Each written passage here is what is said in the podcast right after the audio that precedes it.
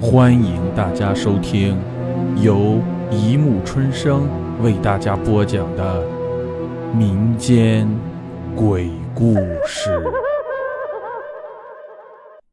第一集《胎记》。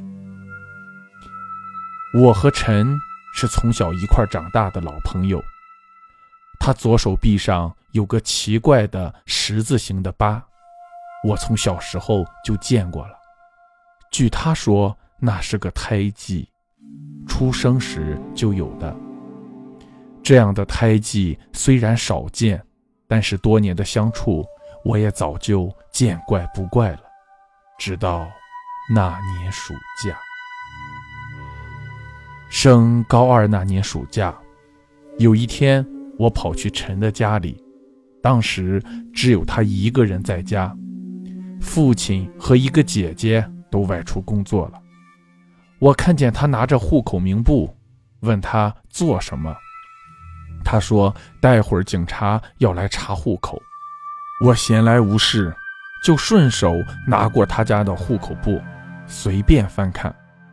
结果发现奇怪的是，咦，你怎么还有个哥哥？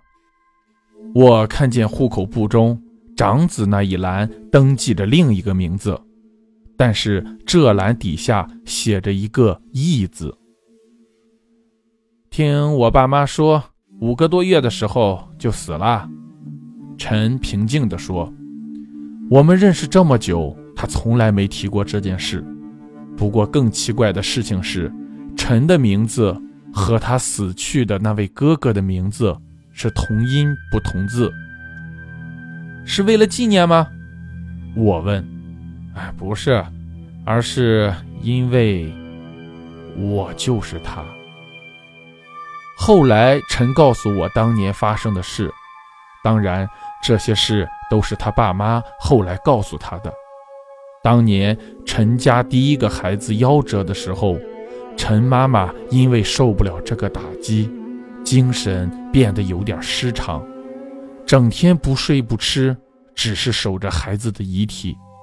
喃喃念着：“缘分尽了吗？缘分尽了吗？”就在遗体要火化的前一天晚上，他突然发了疯似的拿着刀子，在死去孩子的左臂上深深刻下了一个十字形的伤口，并且说：“缘分还没尽，还没尽，你一定会再回来的。”说到这里，陈静静地看着我，而我的目光正停在他左手臂的胎记上。所以，你可以想见，我爸妈看见我的胎记的时候，心情有多激动。他们认定了我就是那个死去的孩子投胎再来的。陈说：“哇，真是不可思议。”我说：“但是。”你第一次死掉的时候，到底看见了什么？记不记得？见鬼！陈捶了我一拳。五个月长大还没长记性，记得个屁！